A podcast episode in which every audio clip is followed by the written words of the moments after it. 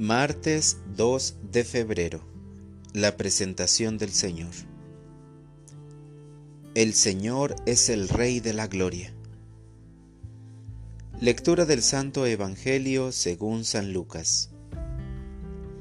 Transcurrido el tiempo de la purificación de María, según la ley de Moisés, ella y José llevaron al niño a Jerusalén para presentarlo al Señor de acuerdo con lo escrito en la ley. Todo primogénito varón será consagrado al Señor.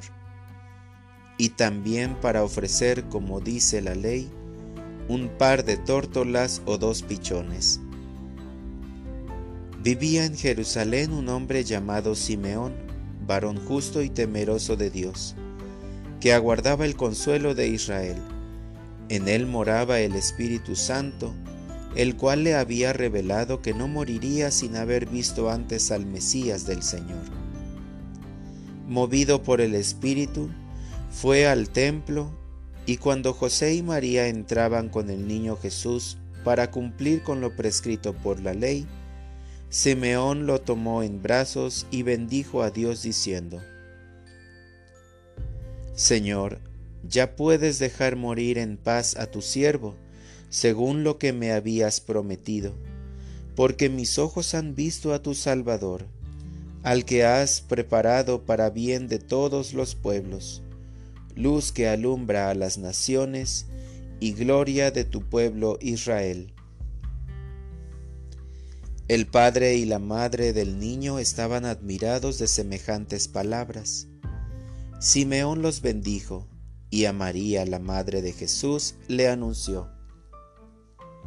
Este niño ha sido puesto para ruina y resurgimiento de muchos en Israel, como signo que provocará contradicción, para que queden al descubierto los pensamientos de todos los corazones.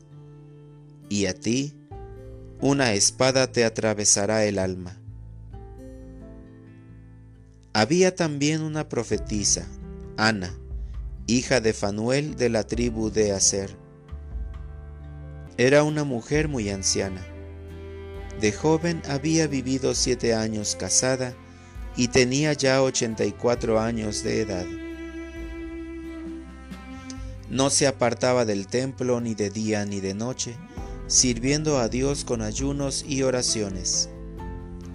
Ana se acercó en aquel momento, dando gracias a Dios y hablando del niño a todos los que aguardaban la liberación de Jerusalén. Una vez que José y María cumplieron todo lo que prescribía la ley del Señor, se volvieron a Galilea, a su ciudad de Nazaret. El niño iba creciendo y fortaleciéndose, se llenaba de sabiduría y la gracia de Dios estaba con él. Palabra del Señor. Oración de la mañana.